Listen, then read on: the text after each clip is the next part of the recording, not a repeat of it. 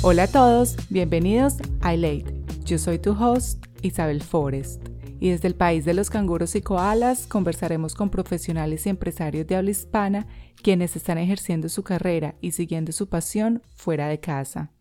Mi intención es que encuentres en cada episodio consejos prácticos y útiles que te ayuden a acelerar tu carrera profesional y a tomar acción para que encuentres el trabajo de tus sueños o empieces ese proyecto que tanto tienes en mente. Si quieres aprender más, te invito a que visites mi página web ilay.co o sígueme en Instagram para que así no te pierdas ninguno de los episodios. Bienvenidos.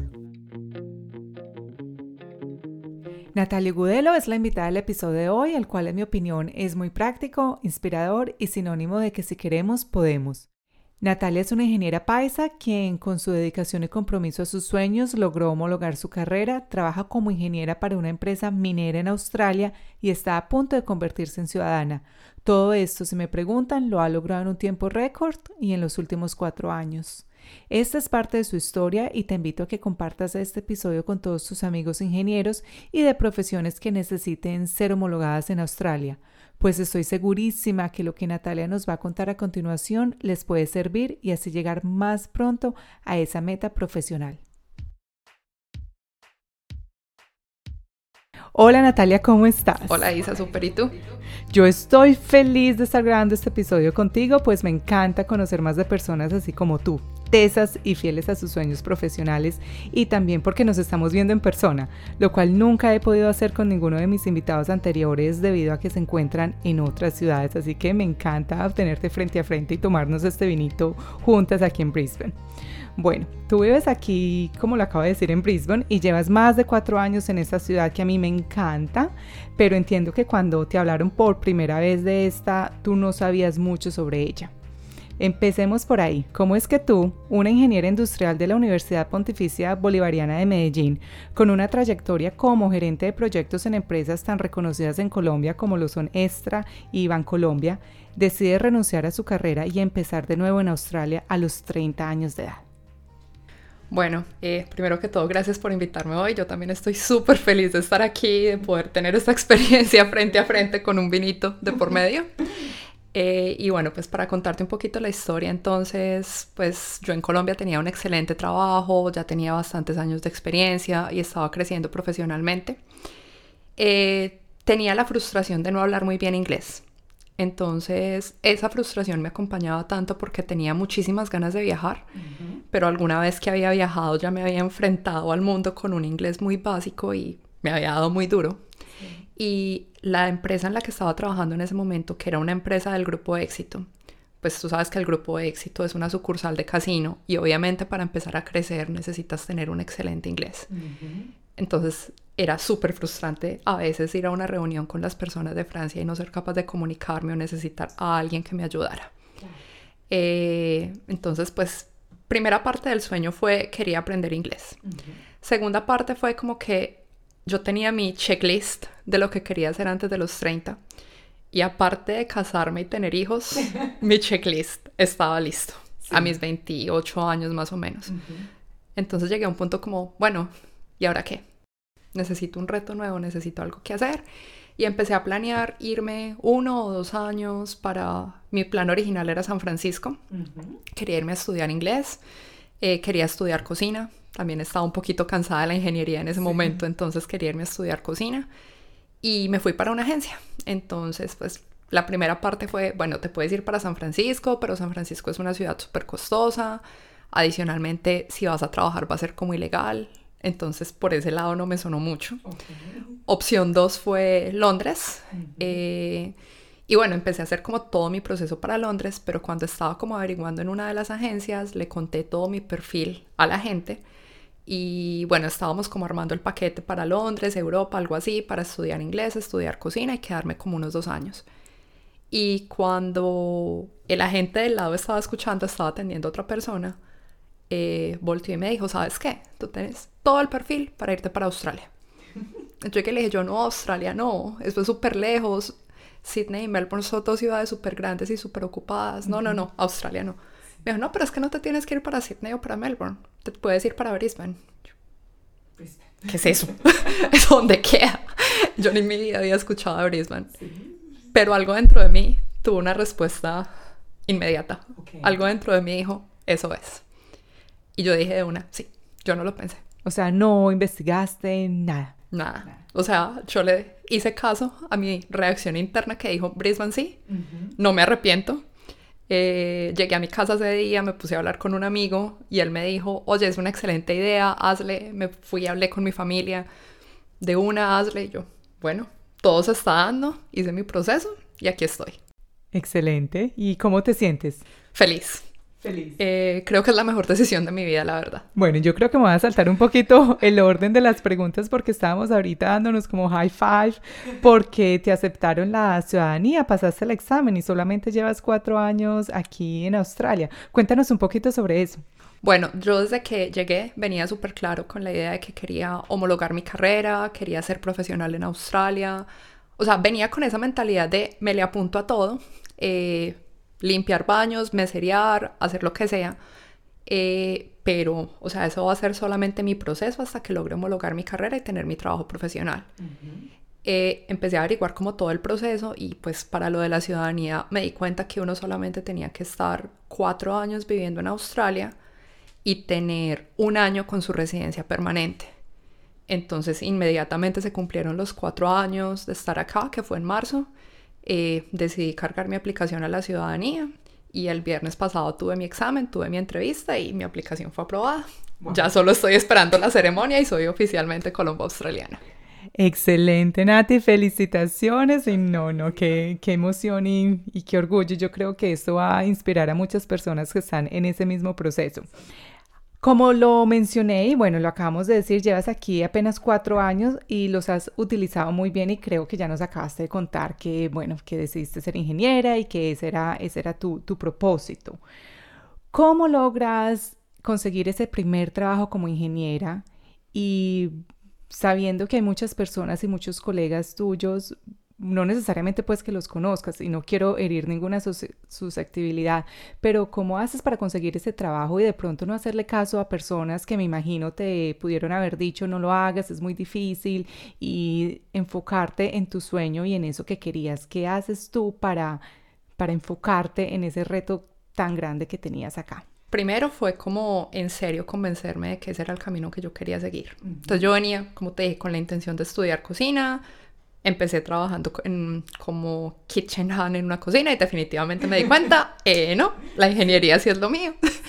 Eh, entonces ya empecé, o sea, como todos aquí, empecé limpiando baños, eh, después fui supervisora, después la empresa donde estaba me dio la oportunidad de ser manager y seguí escalando en esa empresa. Ya durante todo ese tiempo hice como todo mi proceso para aplicar a la residencia permanente. Sí. Entonces, pues básicamente para aplicar a mi residencia permanente empecé a leer mucho. Okay. Entonces empecé eh, como a mirar en la página de inmigración.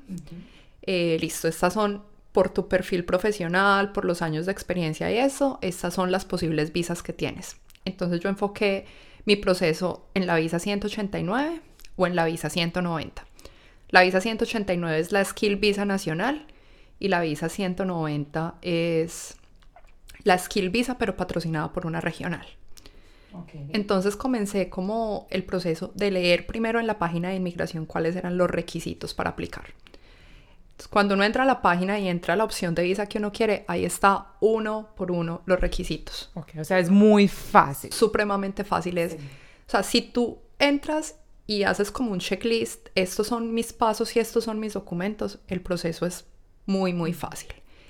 Em, de ahí entonces descubrí que el primer camino era, pues el primer paso era mi examen de inglés y Ingenieros Australia. Entonces de ahí me fui a la página de Ingenieros Australia. También busqué los requisitos para poder homologar tanto mi carrera como mi experiencia. Me di cuenta que, bueno, ellos tienen un booklet y en una de las páginas del booklet, no me acuerdo exactamente en qué página, pero la puedo averiguar, dice el paso a paso de cómo tienen que ser los documentos, qué tiene que contener los ensayos. Entonces el párrafo 1 es esto, el párrafo 2 es esto, el párrafo 3 es este, el párrafo 4 es este. Cuántas palabras, cuántas páginas, todo. Es supremamente fácil de seguir. Bueno, eso, eso lo entiendo, pero también sé que tú no sabías inglés cuando llegaste a Australia y ese era uno de los requisitos. ¿Cómo aprendiste inglés tú? Y yo sé que esta pregunta suena demasiado obvia y de pronto las personas que nos están escuchando dirán, pero pues vas a un colegio de inglés. Pero la verdad que no es así, porque cuando tú llegas a un país como Australia y los que están acá y están aprendiendo inglés saben que uno aprende inglés con personas que no saben inglés, entonces lo más normal es que nos encontremos con los colombianos y empecemos a hablar o con las personas que hablen el mismo idioma. ¿Cómo hiciste tú para eliminar esa distracción de tu vida y enfocarte y aprender inglés muy bien? Porque lo hablas muy bien. Acabaste de llegar a mi apartamento, hablaste con mi esposo y te escuché y hablas muy bien y apenas llevas cuatro años haciéndolo. Pues Isa, la verdad, ahí sí no tengo ni idea cómo hablo inglés, porque literal yo venía con, yo venía con la expectativa, uno llega a Australia y uno habla inglés todo el día. Y como tú dices, eso no pasa. Porque uno llega al colegio y se encuentra con un montón de personas latinas o un montón de personas de otros países, pero ninguno hablamos inglés. Entonces todos hablamos es un inglés macheteado. Total, sí. Eh, empecé, yo era muy juiciosa yendo a clase y haciendo mis tareas. Siempre he sido súper ñoña. Entonces, pues de pronto eso me ayudó. Y también empecé mucho a ver Netflix. Entonces veía muchas series en inglés, o películas en inglés con subtítulos en inglés. Empecé a leer mucho, me encanta leer y empecé, fue un reto súper grande leer en inglés, me aburría mucho, pero pues empecé a hacerlo y empecé a arriesgarme, o sea, la única forma es salir a la calle y arriesgarte así te dé pena. Al principio no tenía muchos amigos australianos, muchos amigos que hablaran inglés, apenas ahorita los estoy teniendo y obviamente eso le incrementa a uno la confianza. Pero es quitarse ese miedo, salir a la calle y hablar. Perdón, aquí se nos acabó de regar el, vino. Yo no sé qué pasó. Esto no lo voy a editar. Lo voy a dejar, pero la verdad no sé qué pasó. Bueno, la copa está rota, perdón, Nati. Continúa. Entonces, ahora estás consiguiendo más amigos. Sí, ahora ya que trabajo en un ambiente más australiano, tengo más amigos australianos. Eh, obviamente, eso me ha hecho mejorar mucho el inglés. Y también es tener como, o sea, uno tiene ese miedo como, ¿y si me equivoco? ¿Y si lo digo mal? Y alguien alguna vez me dijo, oye, pero tú no te equivocas hablando en español. O sea, yo me equivoco hablando en español, se me olvida hablando, entonces ¿por qué no me puedo corregir si es mi segunda lengua? Y cuando una persona aquí te siente el acento, porque por más buen inglés que tengas, siempre vas a tener un acento. el acento es muy difícil de dejar. Eh, ellos son más tolerantes contigo y ellos no te van a estar mirando porque el verbo tenía que ser en presente perfecto y tú lo dijiste en pasado. Ellos se van a entender. Entonces a veces nosotros somos los que nos ponemos más esa barrera a practicar y estamos muertos del miedo de que nos juzguen, pero los que nos estamos tirando súper duro somos nosotros mismos. De acuerdo, sí. Me encanta eso que dices porque es que nos contamos unas historias y no las creemos.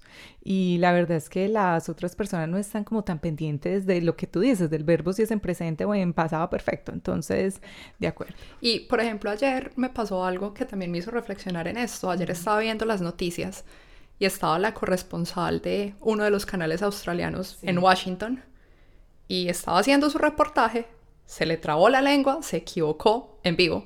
Claro, sí. Paró y volvió a empezar su frase y siguió como si nada. Y yo, si la que está en las noticias puede hacer esto y inglés es su primera lengua y ella está preparada para esto, porque yo que soy simplemente una persona común y corriente que no está frente a una cámara todo el tiempo o que no está frente a un público todo el tiempo, no puedo tener una conversación con una persona y equivocarme. Totalmente de acuerdo, sí, me encanta esa actitud, sí, esa seguridad y como que bueno, cometí un error pero seguir.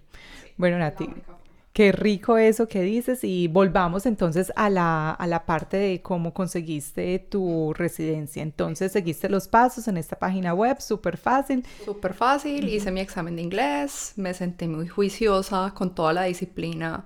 Eh, una semana y saqué mis tres ensayos. Entonces, para mucha gente, a veces cuando me preguntan cómo se hacen es, si te da miedo escribir en inglés, escríbelos primero en español, luego tradúcelos y luego pídele a alguien que los revises. En mi caso, yo lo que hice fue como una lluvia de ideas, poniéndole como la estructura en español y luego me sentí los escribí en inglés, los revisé yo misma y luego le pedí a alguien que habla inglés que les diera una leída, ya me hicieron pues como un par de correcciones gramaticales y eso. Y, la verdad, alguna vez alguien me dijo, no, los ensayos de ingenieros australianos son súper difíciles. La verdad es contar tu historia, es contar tres experiencias profesionales, o si todavía no tienes experiencia profesional, hablar sobre tres trabajos o tres proyectos que hiciste durante la universidad y listo, y seguir la estructura de los párrafos como te la dice el folleto de Ingenieros Australia y ya. Bueno, entonces parece que todo es muy fácil. Yo no soy ingeniera, pero yo creo que los que nos están escuchando y lo son. La verdad es llegar a los sitios web adecuados y puedo compartir esos sitios web contigo para que los publiques como al final de esto y luego y seguir los pasos. Los pasos son súper claros y son súper fáciles de seguir. Excelente. Bueno, ¿y durante este proceso encontraste alguna barrera y si sí, cómo la superaste? La barrera más grande, creo que me pasó de todo en el proceso, porque entonces, listo, o sea, logré sacar mi examen de inglés para homologar, hice mi homologación, listo, me aprobaron mis ensayos eh, y, lo tuve que presentar otro examen de inglés porque necesitaba más puntos para subirlo y llegó un punto en el que yo quería, o sea, cuando ya estaba a punto de acabárseme mi visa de estudiante, subieron el corte de los puntos para ingenieros y me quedaban dos meses de visa. Entonces, ¿qué tenías que hacer? ¿Tenías que demostrar más experiencia o más? Tenía que subir los puntos y la única opción que me quedaba de subir puntos era subir el examen de inglés. Y este es el IELTS. O... Eh, yo hice IELTS y yo estaba súper empeñada en IELTS, IELTS, IELTS, IELTS. Alguna vez me dijeron, vete por PT. Y yo, no, pero es que yo no conozco el examen. Bueno, no tenía más opción, me tocó irme por PT. Un amigo me explicó, eh, me maté dos semanas estudiando, o sea, yo... ¿Cuál es la diferencia de PT y IELTS? PT es un examen que está 100% computarizado y obviamente es un examen que mide tu nivel de inglés, pero también tiene ciertas técnicas que lo hacen un poco más sencillo de pasar que el IELTS.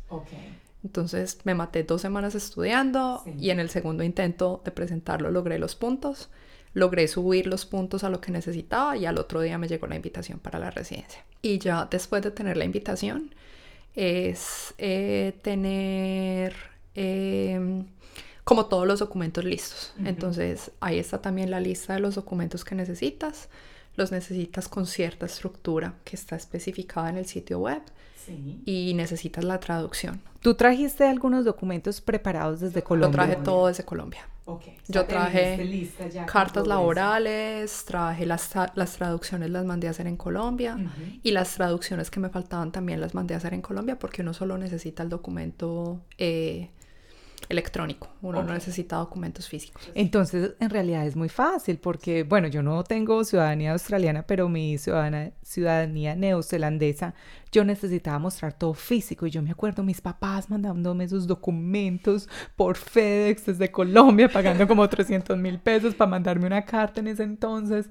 Entonces, bueno, me cuentas ahora que el proceso es relativamente sencillo. El proceso es sencillo y todo es electrónico, entonces, eh, pues toca eh, tener los documentos como electrónicos, como tres, cuatro traducciones que me faltaban las mandé a hacer en Colombia, me las mandaron por correo electrónico y subí todos los documentos. Y ya. Eh, hay personas que les toma el proceso muchísimo tiempo, hay personas que se les demora muy poco. A mí, desde mi aplicación hasta que me llegó la visa, se demoró dos meses y medio. Que creo que es un proceso súper rápido en comparación con la mayoría. Es que yo estoy Pero creo que es como, de pronto es eso, o sea, es como, esto es lo que dice, hágalo exactamente así. Entonces, si te dicen que la carta laboral tiene este encabezado, esta fecha, esta estructura, necesitas, no sé, nombre, nombre del cargo, empresa, fecha de inicio, fecha de fin, salario, funciones, firma con dirección y teléfono, pues ponga, ponga todo eso. Para eso se lo están poniendo Exacto. Y no tienes pierde. Okay. Bueno, y, creo que soy testiga porque, bueno, no hablo desde punto de experiencia en Australia, pero en Nueva Zelanda tuve que hacer muchos procesos de residencia, ciudadanía, etcétera. Y lo que tú dices es muy cierto. Si uno sigue los pasos tal cual, al pie de la letra, pues eso demuestra que uno, uno entiende inglés. Y parte de lo que quieren estos países es que uno sea capaz de comunicarse y el hecho de que presentes la información tal cual te la piden es como un punto también a tu favor. Entonces, bueno, ya saben, sigan las instrucciones al pie de la letra. Nati, bueno, cuando nos reunimos hace una semana me contaste que tú sabías que ibas a ser ingeniera acá en Australia. Quisiera que nos compartieras cómo tenías tú esa certeza de que así iba a ser, que ibas a poder ejercer tu profesión acá y qué le dirías a las personas que en estos momentos quieren lograrlo y han desistido de la idea. Bueno, yo desde que me vine sabía que me quería quedar y sabía que tenía que tener paciencia. Entonces, primero es como que todos vemos ese proceso de clinear, meserear o bajarnos de un estatus profesional que traemos de Colombia hacer algo que como colombianos vemos como un trabajo no tan bueno eh, y es pensar que eso es algo solo temporal y al final del día a ti el trauma de ser cleaner te dura hasta que te llega el primer pago y puedes vivir con él. Ahí se nos pasa a todos. Obviamente es un cambio y obviamente hay que tener la mentalidad de que esto es temporal, porque también entramos en zona de confort y nos podemos quedar ahí por años y años y años. Eh, recuerdo que en mi primera semana me senté con dos amigos que ya llevaban varios años en Australia, que había conocido en Colombia y que llevaban varios años en Australia y me dijeron, no, lo que tú quieres hacer es imposible, eso es súper difícil, te vas a demorar 10 años. A mí me entró por un oído y me salió por el otro. Y más de una persona que me he encontrado acá se ha limitado a sí misma por es muy difícil, es que no se puede, es que a yo no sé quiéncito le pasó esto, es que a mi otro amigo le pasó esto, es que al amigo del amigo del amigo del amigo le pasó esto otro. Cada uno somos diferentes y cada uno tenemos nuestra propia historia. Entonces, cuando les cuenten esas historias de no se puede, en serio, hagan que les entre por uno y que les salga por el otro. Y enfoques en el sueño, enfoques en la meta, organicen su tiempo, organicen su paso a paso y háganle. Lo peor que puede pasar es que les digan que no. Y si les dicen que no, también hay formas de decir, venga, ¿qué fue lo que hice mal? ¿Cómo lo corrijo? Pero no dejarse limitar por ese montón de personas que todos los días nos están diciendo no se puede, es muy difícil. Me encanta esa respuesta, Nati, porque soy súper, y creo que lo he dicho varias veces en este podcast, uno tiene que seleccionar sus amistades y saber con quién rodearse, porque dicen que uno es la sumatoria de las cinco personas con las que uno se rodea. Y si bien pues no todo el mundo tenemos la oportunidad de rodearnos con CEOs o con los ingenieros más exitosos, en tu caso, pues uno entonces se tiene que ayudar con lo que uno lee, con lo que uno escucha, y eso lo hiciste tú al principio también. También tener su mente clara, o sea, yo no dejé de ser amiga de estas personas. Okay siguen siendo personas con las que hablo y muchas veces escucho en mi círculo de amigos esto no se puede, esto es muy difícil y yo trato de motivarlos. Es simplemente como, dicen por ahí, como echarse aceite de foca o algo así, que todo llegue, se resbale y se vaya. no dejarse afectar. Y cuando llega algo que te afecta, porque obviamente también me pasan muchas cosas que me afectan, es también, o sea, hoy me dieron una mala noticia, hoy algo no salió como esperaba, hoy me pasó algo que me tiene frustrada. Lloro, pataleo, dejo salir mi ira, dejo salir mi tristeza, dejo salir mi rabia. Uno, máximo dos días. Y al otro día me paro y, bueno, ¿cómo es esta vaina? ¿Por dónde seguimos? Bueno, Nati, yo creo que con esto me abres la puerta para la siguiente pregunta y es, ¿cómo asume los retos Natalia Gudelo? Y me gustaría que habláramos desde la práctica, desde lo que haces físicamente para superar un reto y desde la parte del ser. Estrellarme y aceptar que me estrellé. Todos nos estrellamos, todos cometemos errores y a todos nos pasan cosas que no nos gustan. Como dije ahorita, darme el tiempo de sentir esa emoción. Dame el tiempo de llorar, patalear, gritar, pelear, eh, sentir mi frustración, pero no quedarme ahí. O sea, saber que en uno o dos días tengo que pararme y tengo que seguir. Y si este no fue el camino y por este lado se cerró otra puerta, empezar a buscar opciones. Como colombianos somos súper recursivos. Y a veces usamos esa recursividad de una manera no tan buena, pero esa recursividad se puede canalizar para lograr sueños. Entonces yo trato de buscar eso. Dale, se me cerró esta puerta, listo, a ver. ¿Cuáles son mis opciones? ¿Por cuál lado me voy a ir? Y bueno, yo quiero como agregar un poquito ahí porque somos muy recursivos, pero hay veces también somos muy cortoplacistas.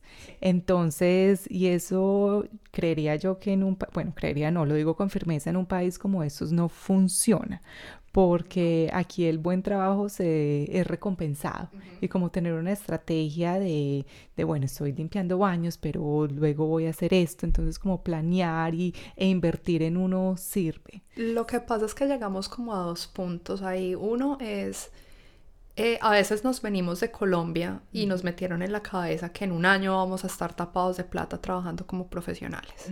Y tenemos que ser realistas. Ah, si yo no hablo inglés, ¿cómo pretendo irse, llegar a ser ingeniero en una empresa australiana donde me necesitan, donde necesitan que me comuniquen inglés? Eso no significa que no se puede. Significa que tengo que trabajar en mi inglés para lograrlo más rápido. Correcto, sí pero también significa que necesito tener paciencia y que necesito eh, hacer un plan y no dejarlo en el plan. Lo otro es que aquí entramos supremamente fácil en zona de confort. Okay, sí. Porque, o sea... la vida aquí es muy buena. exacto. La vida acá es más cómoda, la vida acá es muy buena y tú al final del día te pones a ver y con tu trabajo de 20 horas limpiando baños, o en lo que sea, yo hablo de limpiar baños porque fue mi experiencia tú vives tranquilo. Entonces, con tu trabajo de 20 horas, entras en zona de confort. Y ay, falta un año y medio para que se me acabe la visa. Listo, este proceso no es difícil, pero se demora por lo menos un año. Entonces, me quedan seis meses. Pero tengo que tener un poquito de colchón de tiempo para imprevistos. Y se me llegó el año y medio y no he hecho ni siquiera el examen de inglés. y me tocó otra visa estudiante. Cuéntanos ahora que estamos hablando de, de, de los tiempos. Tú me contaste cuando nos reunimos a tomar un café y conocernos por primera vez que tú trabajaste un tiempo muy intensivamente para ahorrar y dedicarte a encontrar trabajo en tu profesión. Cuéntanos esa anécdota. Bueno, no, yo trabajaba mis 20 horas normales y en vacaciones trabajaba como loca. A veces hacía turnos de 4 de la mañana a 10 de la noche. Eh, pero eso me permitió ahorrar, pues también tuve el apoyo económico en ese momento de mi novio que me ayudó como a costear ciertas cosas en calidad de préstamo. Y, y, bueno, o sea, tuve un trabajo, eh, el último trabajo que tuve antes de ser ingeniera era un trabajo muy duro porque ya era un trabajo donde yo podía hacer full time y por las condiciones de la empresa donde estaba trabajando me tocaba trabajar de 8 de la mañana a 9, 10 de la noche. Y yo dije, no, esto no es para mí y me puse súper juiciosa, dije, ok, voy a ahorrar tres meses y me salgo. Y renuncié y me dediqué a buscar trabajo juiciosa como ingeniera, usando LinkedIn, usando Seek, acercándome a reclutadores, lo que uno nunca tiene que hacer en Colombia. Y a las seis semanas conseguí el trabajo que tengo ahorita, que es un trabajo ya como ingeniera. Excelente. Entonces preparaste tu hoja de vida, preparaste tu perfil en LinkedIn y también montaste, me imagino, subiste tu hoja de vida en SIC. ¿Y cuál de esas tres como medios fue el que más te dio resultados, el con el que mejor te fue? A mí personalmente me funcionó SIC. Okay. O sea, yo simplemente encontré una oferta, preparé mi hoja de vida, preparé mi cover y apliqué. Okay. Muchas personas me hablan de hay que hacer networking, cuando aplicas el trabajo hay que llamar al reclutador o hay que llamar a la empresa, presentarte, mostrar tu interés. Sé que funciona. Sé que es súper recomendado hacerlo en Australia. Es algo que en mi proceso personal todavía tengo que aprender. Todavía me cuesta coger el teléfono, hacer esa llamada, no sé qué decir y estoy trabajando en eso. Eh, pero es también dejar esa timidez y también, o sea, hay miles de personas que ofrecen el servicio de ayudarte a hacer tu hoja de vida, ayudarte a revisar eh, tu cover letter, ayudarte cómo tienes que hacer esa llamada. Y a veces vemos eso como un gasto, cuando en realidad es una inversión, porque en el momento que consigas ese trabajo, eso va a ser uno, dos días de tu salario, cuando mucho, y estoy exagerando en el valor de eso. Pero es también empezar a identificar esas debilidades que tenemos y empezar a trabajar en el proceso. Y hay miles de personas que cobran, que no cobran, que lo hacen como un favor, que lo hacen como una mentoría y que ya han hecho el proceso. Entonces empezar a buscar esas personas que están ahí para ayudar. Claro, y aprovecho para decir que yo incluso en esta página web de mi podcast, en ilay.co barra hoja de vida, tengo un formato que pueden descargar y ahí yo les muestro cómo yo hice mi hoja de vida personal y ahí les muestro tal cual lo que yo he hecho y es muy similar a muchas de las hojas de vida, de vida que yo recibo como en, en el trabajo en el que trabajo y cuando hacemos procesos de reclutamiento, las personas que aplican para el trabajo tienen un formato muy similar al que yo hago. Así que es un, pues es un formato que está probado y me ha funcionado y he conseguido trabajos muy buenos con ese mismo formato. Así que ahí saben, elate.com, elate con doble E, barra hoja de vida. Bueno, Nati, entonces ya que estás acá como profesional, ¿qué es lo que más te gusta de la vida aquí? comparada con Colombia? Uno es el equilibrio de la calidad de vida y el trabajo. En Colombia estamos muy acostumbrados a quedarnos hasta tarde en la oficina, a llevarnos el trabajo para la casa. Eh, aquí he visto que las empresas son muy conscientes con tu, carga, con tu carga laboral y cuando te empiezas a quedar repetidas veces hasta tarde, tu jefe viene como, hey, ¿qué pasa? Y está bien pedir ayuda. En Colombia nos cuesta hacerlo. Aquí está bien pedir ayuda. Eh, lo otro que me ha parecido una nota es ya la oportunidad de poder estar hablando todo el tiempo en inglés. Eso hace que en una o dos semanas tu inglés despegue completamente. Y me gusta mucho el poder relacionarme con gente de otras culturas. Eh, todos los ambientes laborales en los que he estado aquí tienen personas de muchísimas partes, con muchísimos backgrounds, con muchísimos idiomas y a veces compartir esas culturas en un equipo de trabajo es súper bueno. A veces lo que decía ahorita nos da miedo que mi inglés y que esto, la tolerancia que yo he encontrado en los lugares de trabajo a que vienes de otro país, tienes un acento, antes les parece una nota que estés aquí y que estés aportándole a, la empresa en lugar de sentirte rechazado. Supongo que hay de todo, gracias a Dios yo no he tenido la experiencia de sentirme rechazada por mi background. Nunca, nunca. Pero, pero eso me parece una nota, compartir con gente de varias partes. ¿Cuál ha sido el peor consejo que te han dado y cuál ha sido el mejor en tu vida aquí en Australia? Creo que es un consejo que recibimos todos. Y es cuando recién llegamos y empezamos a aplicar a nuestro primer trabajo, muchas veces no profesional. Las agencias siempre nos dicen, vea, disfrace su hoja de vida colombiana y diga que usted fue cleaner. Ah, ¿en serio? O sea, para conseguir trabajo de cleaner, te dicen que diga, que diga que eres cleaner. Ok, o sea, eres una ingeniera que limpió en Colombia. Exacto. Ahí está el punto. Yo lo hice, yo lo hice. Y recuerdo que llegué a pedirle trabajo a alguien que odié en ese momento. Y su respuesta fue, si tú fueras cleaner en Colombia, tú no tendrías plata para vivir en Australia. Me pareció muy arrogante, pero después de unos años me parece válido. Y durante mucho, mucho tiempo, cuando fui manager en la empresa de Cleaner, hice reclutamiento. Y uno de mis filtros se volvió ese. Eh, si una persona llega a decirme que tiene experiencia en Colombia limpiando, ya entró diciéndome mentiras. La actitud, ahí está el mejor consejo, por eso vienen súper amarrados. Aquí lo que te abre puertas es la actitud. Entonces, para mí siempre las personas que pude ayudar desde ese trabajo eran personas que siempre tenían la mejor actitud y siempre me mostraron que tenían ganas de trabajar y de aprender. Y en mi trabajo actual, eh, recuerdo que cuando hice el proceso de selección estaba compitiendo con un australiano. La otra persona preseleccionada era un australiano que tenía más experiencia que yo, que obviamente su idioma natural era el inglés, y me seleccionaron a mí. Y un día, hablando con mi jefe, yo le pregunté, yo, bueno, ¿y qué hizo que tú prefirieras eh, que fuera, pues, me prefirieras a mí sobre esta persona? Tu actitud ver que tienes las ganas y saber que estás dispuesta a aprender, a enseñar y aportarle a un equipo. Entonces, para mí, en ese sentido, se volvió, o sea, lo que más se abre puertas aquí y en cualquier parte del mundo es la actitud. Tener una excelente actitud, ganas de aprender, ganas de aportar. Ser claro, eso no significa que entonces vas a hacer todo lo que te pidan así no estés de acuerdo. La capacidad de decir no es sí. importante. Pero hay que saber decir no. Sí. Sin que hiera susceptibilidades. Y eso también viene una buena actitud para decir, oye, no sé, no puedo, no quiero, no me parece. Mi actitud y como lo que, mi filosofía, pues eso es como lo que me repito a mí misma, es comportarme más como un hombre.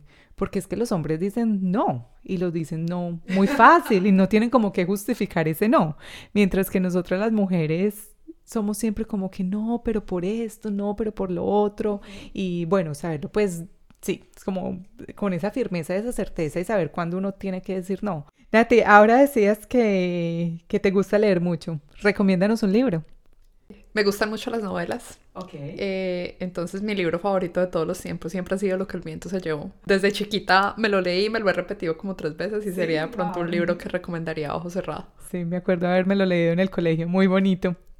Nati, bueno, por último y para terminar, yo llegué a ti porque una oyente de mi podcast me habló muy bien de ti y me dijo que tú habías sido como una mentora para ella y que de hecho le has compartido tu experiencia a muchas personas y te nace ayudarles. Si alguien quiere saber más de ti y preguntarte algo que acá no hayamos cubierto, te pueden contactar. Sí, o sea, eh, siempre lo he dicho, sobre todo entre las personas que me conocen, es, venga, no se quede con el primer consejo que escuche. Eh, todos nos vamos para donde un abogado, pagamos una cita súper cara y nos quedamos con el primer consejo. Eh, y a veces hay otros caminos que eh, el abogado no explora porque son más difíciles o porque no, o sea, o porque en la media hora, la hora que te atienden, no escuchan todo lo que estás diciendo o por mil y una razones. Sí. Entonces, soy feliz de ayudar y si alguien tiene dudas o necesita sentarse y mirar qué podemos hacer, no soy agente migratorio calificado, ni mucho menos, pero puedo de pronto dar un par de ideas o de luz de por dónde enfocar su camino. Bueno, entonces ya lo escucharon. Yo voy a dejar todos los datos de Nati en las notas de este episodio y también esos información que nos dijiste sobre las visas, que son la 189 y la 190 y los enlaces en donde, la pueden, donde pueden encontrar la información. Así que por favor revisen las notas de este episodio si están escuchándonos por Spotify o por donde sea que estés escuchando este episodio. Nati, me encantó tenerte aquí en mi apartamento, en este estudio que convertí en estudio de podcast para tu visita. Fue un honor tenerte aquí y bueno, de nuevo felicitaciones por tu ciudadanía que ya tienes la ceremonia el próximo miércoles, ¿cierto? Eh, la ceremonia todavía no tengo Ah, la invitación. La El miércoles es mi cumpleaños. El miércoles es el cumpleaños, felicitaciones, pero ya... Ya estoy esperando la invitación a la ceremonia y ahí sí, oficialmente. Lo, lo que ganas, lo que acabaste de ganar fue el examen, perdón, ya me acordé muy bien. Nati, qué rico tenerte aquí. Muchas gracias por tu tiempo de nuevo. Isa, mil gracias por invitarme y un placer haber estado hoy contigo.